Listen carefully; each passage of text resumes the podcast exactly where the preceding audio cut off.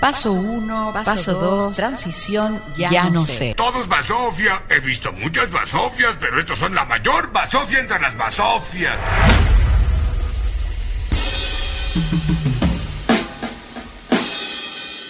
Lo único que sé es que tienes que usar la mascarilla y ten distancia social. Y escuchas CCP Radio, la voz de Conce.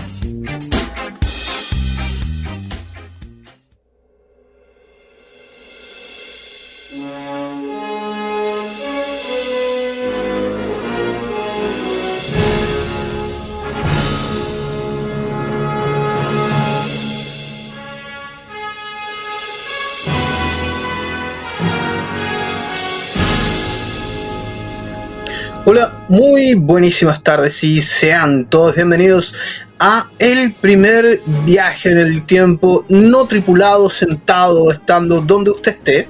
Bienvenidos al nuevo programa de www.ccpradio.cl. Obviamente, estamos en Almanaque. Ah, así es, Almanaque. Eh, vamos a hacer un pequeño resumen de cómo vamos a ir tratando, conversando este programa. Vamos a ir a través del tiempo, a través de los años, a través de los hitos, a través de esas cosas que pasaron en aquel tiempo, en aquel espacio que usted ni yo recordamos. Vamos a analizar todo eso en este programa que va a ir todos los días, lunes y miércoles a las 5 de la tarde. La idea es abarcar grandes hitos que hayan marcado ese año, eh, películas que hayan marcado ese año y que marquen hasta el día de hoy. También vamos a indagar un poco por la música y vamos a ver qué pasaba en Chile dentro de esa época. Hoy nos toca como primer capítulo, aparte de darle la tremendísima bienvenida y agradecimiento por estar ahí detrás de la pantalla. Hoy toca 1984. Exactamente, hace 36 años atrás vamos a viajar, 37 años atrás vamos a viajar. Vamos a ver qué pasaba en el mundo en 1984. Vamos a tocar un poco también eh, la década de los 80 a grandes pinceladas, sino hitos que marcaron la época centrándonos, como ya dije, en 1984. A mí la idea personalmente me gusta bastante, se ve bastante interesante. La idea es que usted también a través de nuestras redes sociales, obviamente, vaya comentando si le gustaría algún año especial o si le gustaría que nosotros no continuáramos más al aire, que también, también es una opción. Amigos míos, sean todos bienvenidos a Almanaque en CCP Radio. Vamos a la música y volvemos. Estamos de regreso en Almanaque, tu nuevo compañero de las tardes, lunes y miércoles, recuérdalo. A las 5 de la tarde vamos a hacer viajes por el tiempo, espacios temporales, vórtices y todo aquello. ¿Cuánto? Ya en 1949 el escritor George Oswald nos hablaba de un 1984 utópico, donde todo era grabado eh, malamente. Se habla mucho del libro 1984, donde fue como el precursor del gran hermano, donde nos mostraba un futuro o un pasado en este caso, eh, distópico lleno de reglas malas, malas, mal hechas de leyes que no le convenían a, nadie más que a los opresores de ese libro. 1984, como dice el libro, no fue tan así como lo eh, vaticinaba George Oswald.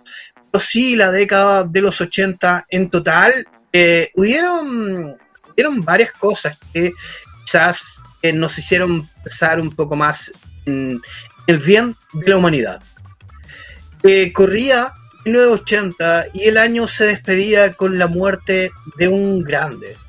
John Lennon asesinado en diciembre de 1980, donde ya partía la década con algo malo. Luego, en 1981, también se va un grande, se va eh, Bob Marley también. Exactamente. Entramos ya al año de 1984, que ya venía marcado por años anteriores. En 1980 también haya la guerra de Irak e Irán, donde obviamente no hubieron ganadores, donde obviamente solo la gente humilde la que perdió en esta gran guerra, duró hasta 1988. Uno, grande, uno de los grandes hitos que marcó, sí, 1984 fue el, no alunizaje, sino la llegada de la mujer a la luna. Tenemos a la cosmonauta estadounidense, que la tenía marcada acá. Es la, la cosmonauta del Challenger, Sally Ride, que por primera vez se fue al espacio, y a la rusa Saltana Savitskaya, que fue su segunda vez, y la amiga rusita fue la primera. Svetlana, ahí estaba el nombre, Svetlana Savitskaya, fue la primera mujer en dar un eh, paseo espacial. Estuvo fuera del Soyuz, de la nave que la transportó, más de tres minutos, tres, casi cuatro minutos afuera, convirtiéndose en la primera mujer del mundo dando El mundo en ese entonces eh, trajo varios conflictos, trajo varias liberaciones.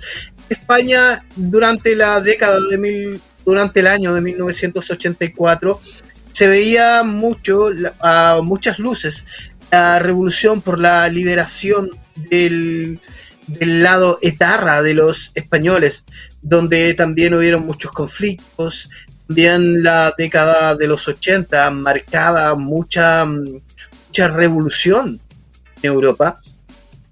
Pero 1984 en particular fue marcada también por eh, muchos hitos dentro de pequeños países que fueron liberados o independizados del yugo o de sus colonizadores, ¿para qué le vamos a poner más color? De sus colonizadores, y eso fue bastante bueno.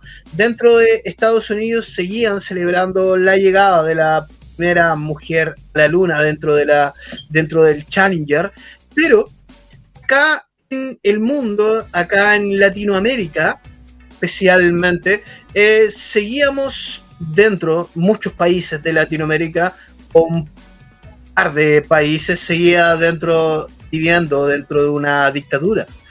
Pero en el lado más, eh, más de Nicaragua, lo, más caribeño, ellos estaban aglomerando, haciendo una pequeña unión entre Guatemala, El Salvador, Costa Rica, que todavía pertenecía a los Estados Unidos, Puerto Rico, y querían armar como una pequeña organización de países eh, caribeños al final no llegó a nada, pero obviamente sirvió para que amainaran y para que mejoraran las relaciones entre ellos.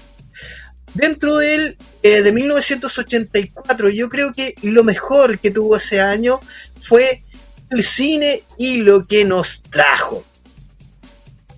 Cuento en el cine eh, ya empezaba mucho a hacer mucho fulgor la ciencia ficción, lo que era desconocido y se podía grabar con una cámara, todo el mundo quería hacerlo. Dentro de 1984 tuvimos peliculones que hasta el día de hoy todavía permanecen en el colectivo de las personas, incluso en el tuyo, aunque no las vi. Tenemos una pequeña lista. En, en ese año se grabaron muchas, muchas películas, tenemos una pequeña lista de las cuales, de las películas, de las cuales todavía eh, tienen algo, todavía quedan en el colectivo de las personas. Por ejemplo, cuento que una de las primeras películas que yo estuve ahí viendo y averiguando es Indiana Jones y el Templo de la Perdición. Siendo esta la segunda aventura ya de Indiana Jones, la primera es la, que todos recordamos, la de 1981, Indiana Jones y los cazadores del arca perdida. En esta segunda entrega de Indiana Jones en el Templo de la Perdición se mantuvo el mismo casting. Las aventuras de Indiana Jones seguían alucinando a todos. Qué buena música, qué buena música, amigo. Y nos eh, seguía metiendo dentro de sus aventuras, dentro de un profesor arqueólogo que va a luchar o que va en busca de pequeños artículos que hacen o que harían mejor el mundo. Creo que todos queríamos ser Indiana Jones en algún punto de nuestras vidas. Y si tú no querías hacerlo, bien por ti, amigo. Pero este, este sueño de llegar a ser un arqueólogo, siento que Indiana Jones jugó bastante a favor de esos pequeñines en ese entonces que eh, buscaban un sueño. Indiana Jones y los cazadores del arca perdida o Indiana Jones y el templo de la perdición fueron tremendos peliculones. Obviamente después esto se convirtió en una tremenda franquicia, matándola con Indiana Jones y la carabela de cristal. Yo siento que la mató con esa película.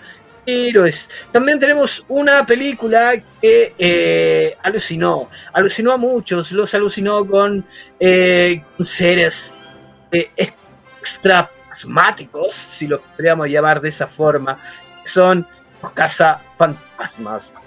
Esta película que eh, nos cuenta o nos muestra la vida de cuatro hombres, de cuatro doctores que querían nada más que cazar fantasmas. La música y la intro que tenía, amigo, y esa intro maravillosa que tenía. Mire qué lindo. Lindo. Oye, y esta película le costó mucho llegar a Hollywood. Ya hacía bastantes años que venía estando perdida dentro de los anaqueles de los productores. Quedaba ahí, quedaba botada, quedaba tirada, hasta que uno dijo, vamos a intentarlo, y con muy bajo presupuesto, ¿ah? con muy bajo presupuesto, dieron vida a los cazafantasmas que eh, tenía bajo presupuesto, porque la mayoría del presupuesto lo ocuparon en Bill Murray era el mediante de la época. El tipo era el que le iba a dar como el, peso a la película y se dieron cuenta que la película ya traía peso solo. Y tuvieron tremendísimo éxito hasta que se le ocurrió hacer una película 2. Ah, sí, igual es buena la, igual es buena la 2. Pero eh, esa fue Los Cazafantasmas. Bien vimos nacer una de las franquicias, diría yo, más poderosas del mundo del cine que es Karate Kid. ¿Qué eh, más poderosas? Porque derivó en cómics, derivó en dibujos animados, derivó en una infinidad de películas que hasta el día de hoy siguen estando en la retina de todos. Daniel San y obviamente tenemos ese mm, eh, tenemos cómo se llama este? siempre se me tiene que olvidar algo tenemos esa serie que apareció gracias a la Karate Kid, que es la serie que la está rompiendo ahora en Netflix, que empezó en YouTube, es Cobra Kai.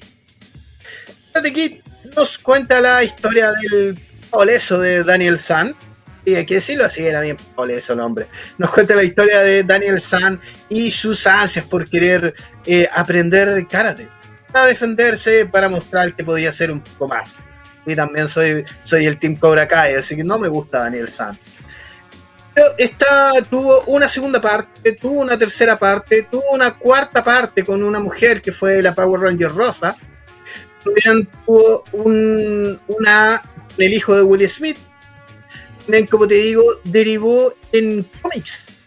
En muchos cómics, donde el universo se amplía magníficamente el universo de Karate Kid y obviamente terminó, o no ha terminado, sino hasta ahora va con lo que está dejando Cobra Kai. Ya ha pasado los años, ya me parece que son eh, más de 20 años de lo que ocurrió con Daniel LaRusso y empiezan a hacer este universo de Cobra Kai. Una de mis películas favoritas de la historia te la voy a mencionar ahora, que también es del año 1984 Estamos revisando todo lo que eh, se veía en el cine en ese entonces que no dejó de verse. No dejó de verse. Estoy hablando de Loca Academia de Policía, donde estaba el tipo de los ruidos, donde estaba el musculoso, donde estaba el Mahoney, donde estaban todos aquellos que nos hicieron reír policías, como los policías de ahora. ya ese era otro, otro, lado. Pero lo que Academia de Policía llegó en 1984 a todos los cines. era entretenida, a mí me gustaba, me gustaba mucho, hasta que decidieron seguir, que no se cansaron de hacer la segunda, la segunda igual es bastante entretenida, hicieron la tercera, la cuarta, la quinta, así como los Rocky, así y hasta que obviamente se suicidaron entre ellos mismos. Pero la primera entrega de Loca Academia de Policía tampoco era algo tan ajeno en ese tiempo, que era hacer una especie de parodia, algo que ocurría dentro de la realidad. Y Loca Academia de Policía fue como de los mentores mostrándolos cómo se hacían las cosas de Word. Era buenísima, a mí me gustaba mucho. Como te decía, estaba el tipo de los ruidos, estaba el teniente Mahoney, estaba el capitán, que era el diputado. Tenían hartos personajes bastante marcados que ayudaban como a la, a la trama. También estaba la, la policía negrita, chiquitita, o la policía de color que acompañaba a este, a este más, más fortulento. Ella murió el año pasado. La chiquitita de color, la actriz, falleció el año pasado. ¿Cómo lo sé? No sé. ¿Qué me ocurrió? No aparece, justo para la, para la no aparece la morenita de color que eh, falleció. Y también ese mismo año llega una película que a muchos, muchos, y me incluyo, nos hizo soñar con robots, con viajes al futuro, por, con lo que estamos haciendo ahora, viajes al pasado y universos distópicos dentro de todo. Era nada más y nada menos que Terminator. Terminator. Era Terminator 1 Tremenda película. Buenísima película. Donde veíamos al T-800 venir para matar Sarah Connor. Y también obviamente tenía el destino en sus manos. Y ahí donde se encuentra con el hijo de Sarah Connor y con las mismísimas Sarah Connor. Buena película, a mí me gustó, me gustó muchísimo la película. También tenemos la segunda entrega de Terminator, donde aparecen los Guns N' Roses. Oye, fue, fue buenísimo dentro de la eh, dentro de la música. Terminator.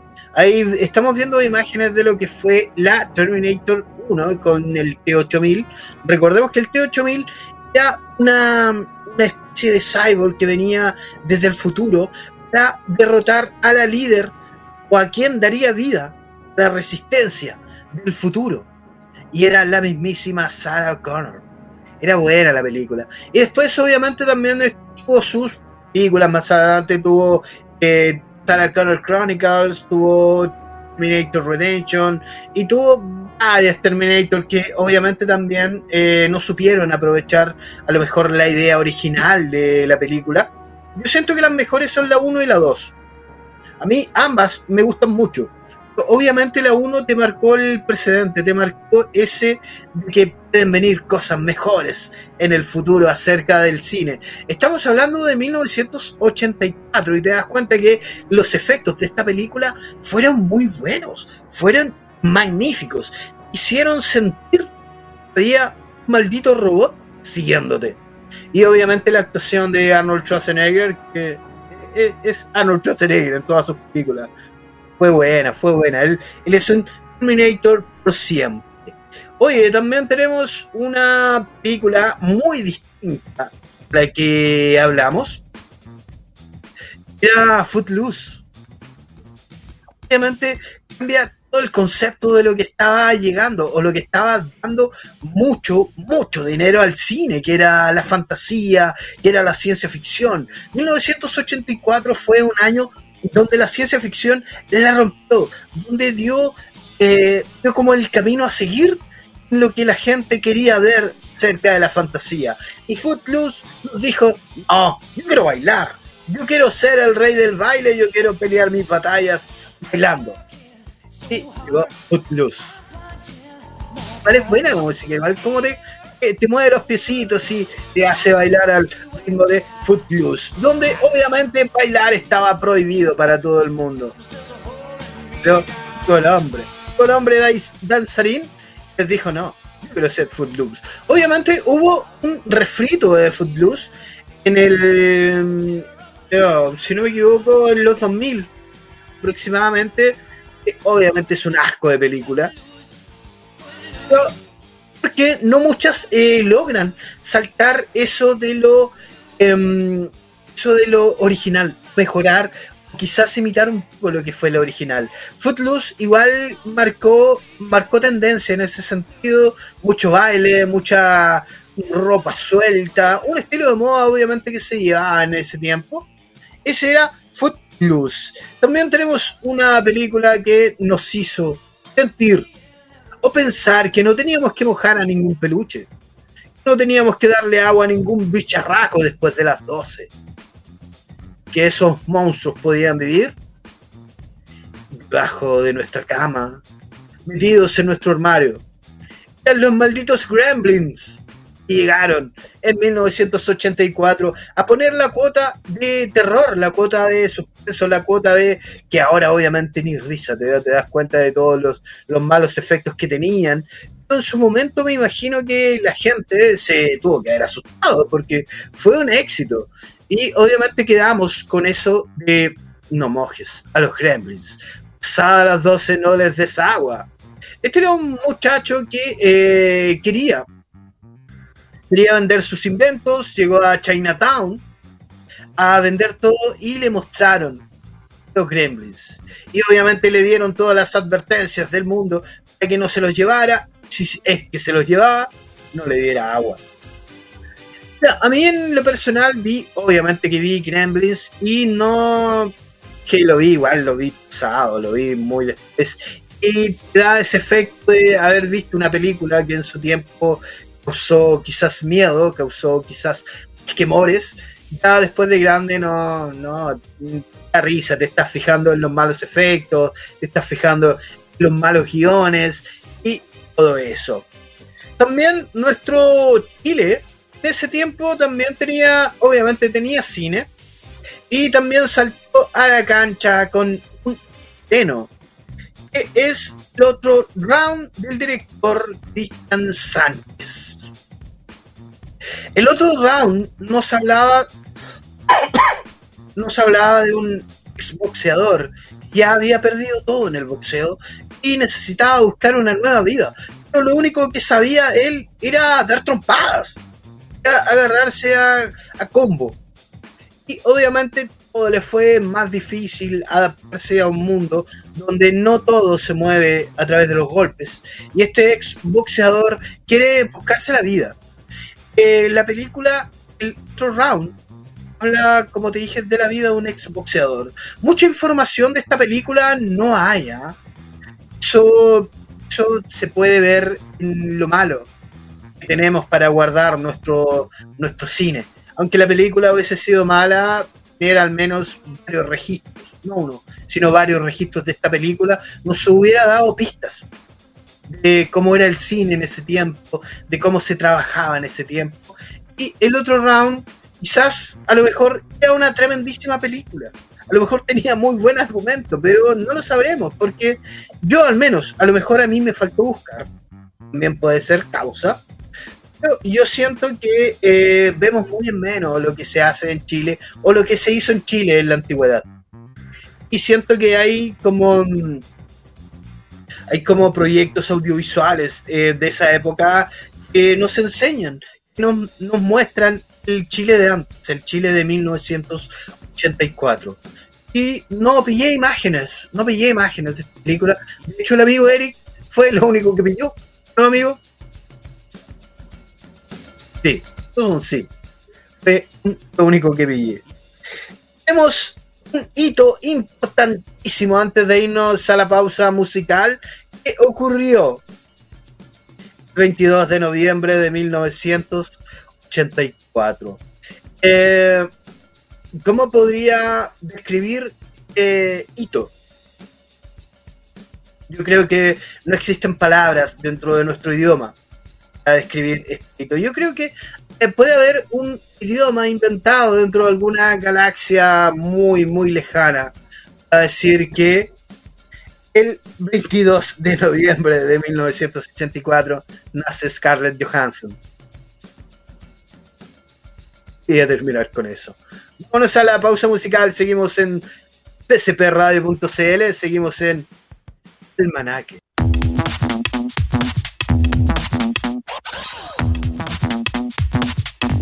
Estamos de regreso con tu programa Almanaque. Te recordamos que vamos a estar cadísimos a las 5 de la tarde los días lunes y miércoles. Hechos e hitos más importantes de 1984, así como lo, lo escribe en el GC. Hoy nos llegó un mensajito del amigo Alberto Guzmán que le mandamos un saludo. Si tú quieres hacer tus aportes, ahí está, ahí estaba el número, ahí está, que ahora lo veo menos que antes. Pero eh, nuestro amigo Alberto nos manda un hito que lo más probable que a nosotros se nos haya pasado, como siempre. Dice, anécdota para el almanaque. En el año 1984 a Michael Jackson, eh, filmando un comercial de Pepsi, se le incendió el cabello producto de los efectos especiales. Recordamos, ¿ah? recordamos ese momento, terminado todo en un, terminando todo en un juicio en contra de Pepsi, a, a aportar el programa. Saludos, cabello, dice. No sé por qué dice cabello. Dice cabello. Eh, sí, nos acordamos de ese hito. Ese hito también eh, quedó en una miniserie que había en los noventas de la vida de Michael Jackson con sus hermanos, con los Jackson Five, y quedó ese momento amado para todos. Sí, en ese entonces tenía varios, eh, varios famosillos dentro de su eh, dentro de sus contratos, por decirlo de alguna forma. Este momento dicen que fue el momento donde empezaron las cirugías, donde empezó el cambio de color y todo eso. Dicen, este fue el momento que marcó la vida, obviamente, de Michael Jackson. Muchas gracias, amigo Alberto Guzmán, por el datito. Ya sabes, ¿ah? si tú quieres dar un dato, tenemos el número de WhatsApp abajito Ah, no, no, no. Ah, ahí está. Ahí está. Y lo puedes dar. Y eh, a propósito de eso, también dentro de los años 80 tenemos el intento de asesinato contra Ronald Reagan. Fue el 30 de marzo de 1981. En realidad Reagan no importa un carajo, pero estaba ahí también está el intento asesinato a Juan Pablo II. Esto fue el 14 de noviembre, el 14 de mayo de 1981. El Papa, eh, bueno, tenemos muchas cosas que pasaron también dentro de la década de los 80. Tenemos el matrimonio de Diana de Gales con el tejoncillo Carlos.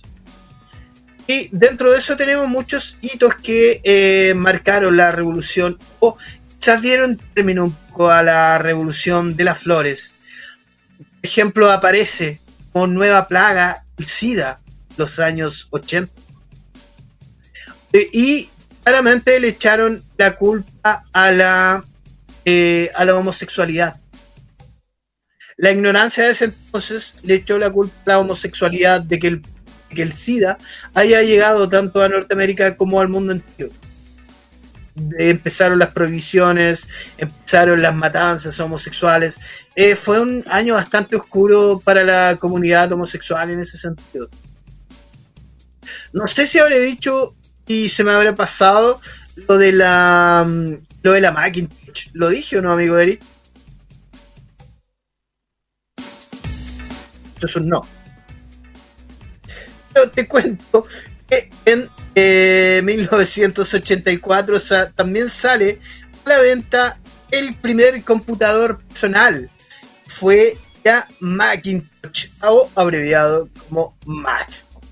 Dentro del comercial, fue lo interesante de esto? Que dentro del comercial, cuando apareció Steve Jobs mostrando o presentando la, la Macintosh, hace mucha referencia al libro de que hablamos en un principio Orwell de 1984 yo creo que estaba esperando como este año para lanzar el primer computador personal que traía mouse.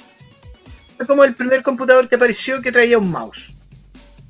Traía 120 kilobytes de memoria RAM.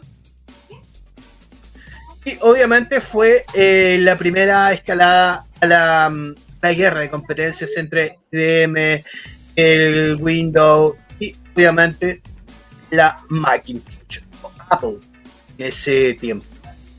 Dicen rumores, dicen rumores que hasta Windows fue creado por Steve Jobs y que hay entre robos empresariales, entre algunas jugarretas que robaron la idea de Windows, y él ya viéndose que no tenía otra posibilidad, aparece con la Macintosh. Esto ocurrió el, eh, no me acuerdo si dije la fecha, pero fue como en enero, fue el 24 de enero de 1984.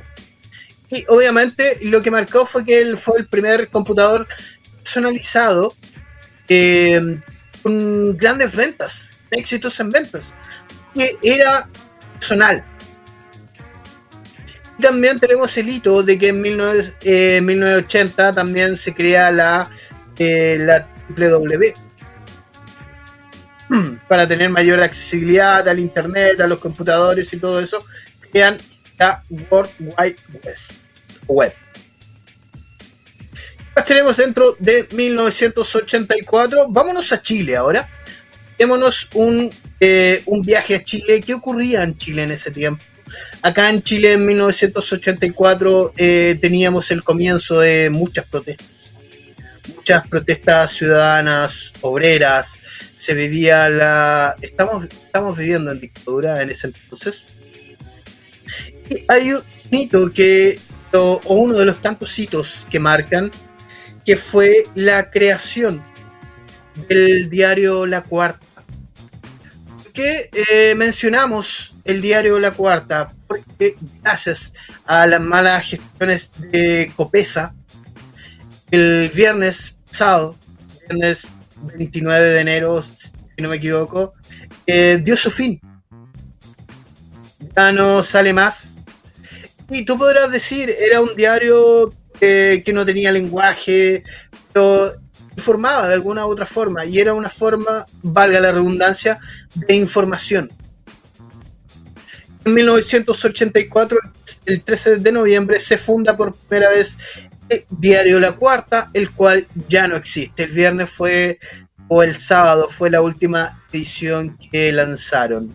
Obviamente dejando a más de 200 personas sin empleo, cosa que al gran empresario le vale un carajo. O sea que a la gente que de alguna u otra forma se compraba el diario, pasar un buen rato, también es bueno leer una noticia que a lo mejor es muy grave, con un poco de lenguaje coloquial. Eso te lo suaviza. Y la cuarta sabía hacer eso. Ya no está. Gracias amigos Copesa. Digan así. Y Chile también en ese tiempo gana el Festival Internacional, el Festival Iberoamericano de la Canción de la Una canción llamada Agualuna de Fernando Upiergo. Yo creo que los pequeños triunfos en ese entonces eran bastante, bastante bien recibidos también hubieron varios triunfos en el sentido del, del rodeo. Sabemos que el rodeo no es un deporte, sino es una maldita masacre. Así que no lo vamos a nombrar. Sí, quería decirlo. Y Fernando Viergo ganó la OTI de 1984. También, eh, mira, también, mira, se cruzaron palabras. También comienza, da sus inicios por primera vez en diciembre o en noviembre de 1984, el programa que nos acompañó durante o más de 20 años, si no me equivoco. No sé, honestamente no sé si todavía se emite, ¿para qué te voy a mentir? Fue Informe Especial. ¿Todavía se emite Informe Especial? No lo sé. Pero en ese tiempo apareció el primer capítulo, que era, que era Informe Especial, para quienes no conocen, una forma de investigación periodística donde nos mostraba que los peces pequeños también hacían delitos. Podrían haber perfectamente haber denunciado a los peces gordos, a quienes sí las leyes. No, siempre estos programas de investigación se dedican a, masacrar al pequeño. Pero aparece informe especial. Dentro de la música tenemos bastantes hitos también. Apareció el disco Thriller de Michael Jackson. Apareció eh, la voz de los 80, los prisioneros. dentro de todos aparecieron temas que igual de alguna forma marcaron tendencia tanto en Latinoamérica como en el resto del mundo. Estamos escuchando el thriller de Michael Jackson. Oye, era bueno ese tipo. Ese tipo supuestamente eh, apareció y se me cruzaron las ideas nuevamente. Apareció el disco de Queen también. Apareció un disco de Queen con eh, I Want to Free. Era una de las mejores canciones. De las cuales en 1987, si no me equivoco, iba a venir a Chile Queen. Iba, a pasar por Argentina, por Brasil, por Chile, pero acá el gobierno militar no dejó que pasaran el video. Hicieron vestidos de mujer a Want to Factory. Decían que era un mal ejemplo. asumamos que el tipo era drogadicto pero era un músico tremendísimo. ¿Qué somos para juzgar su vida? Y por eso no tuvimos a Queen. De hecho, los años 80 no tuvimos ningún concierto acá en Chile. Existían conciertos eh, dentro del mundo underground. El eh, empezaron a mm, empezaron a aparecer en masa estas discotecas perdidas, eran de toque a toque, como le decían, que eran, eh, eran galpones, en galpones grandes, escondidos, obviamente, y tenías que quedarte de toque a toque. No sé a qué hora empezaba el toque, pero terminaba, me imagino que tipo 6 de la mañana, 7 de la mañana aproximadamente. Dentro del internacionalmente teníamos, como te dije, teníamos el disco de Michael Jackson Thriller, teníamos Queen, teníamos varios que estaban eh, David Bowie, teníamos a Prince, teníamos a Prince que igual sacó, teníamos a Soda Stereo que también sacó un tremendísimo disco ese año. En cuanto a Latinoamérica, en cuanto a música, estábamos brillando bastante.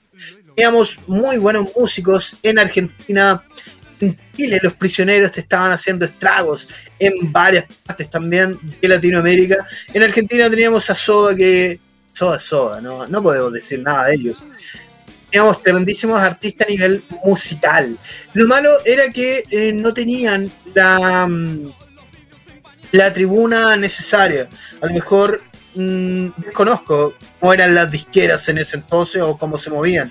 Sé que eh, los prisioneros estaban por Sony, me parece, si no me equivoco. Lo más probable es que me equivoque, pero no recuerdo bien. Teníamos la voz de los 80 que marcó, obviamente marcó un hito porque era, cantarla. imagínate que uno ahora el 2021, 2020 recién pasado, la canta con pasión. Imagínate cuando esa canción tiene un real significado. En ese entonces la voz de los 80 era la voz de la crítica, la voz de decir, no somos el trasero de nadie, somos Chile. Y si bien estamos dentro de un gobierno militar totalitario, podemos tener una clase de libertad de expresión. Yo creo que ese era el mensaje de los prisioneros antes que Jorge González se volviera No sé, a mí no me gusta Jorge González. Tampoco es para dar mi opinión personal, pero no me gusta. Amigos míos, tenemos un pequeño bonus. Vamos a tratar de cada capítulo sacar algún término específico de alguna época y a qué estaba relacionado. En mil 984, el tema de las teleseries acá en Chile igual era furor.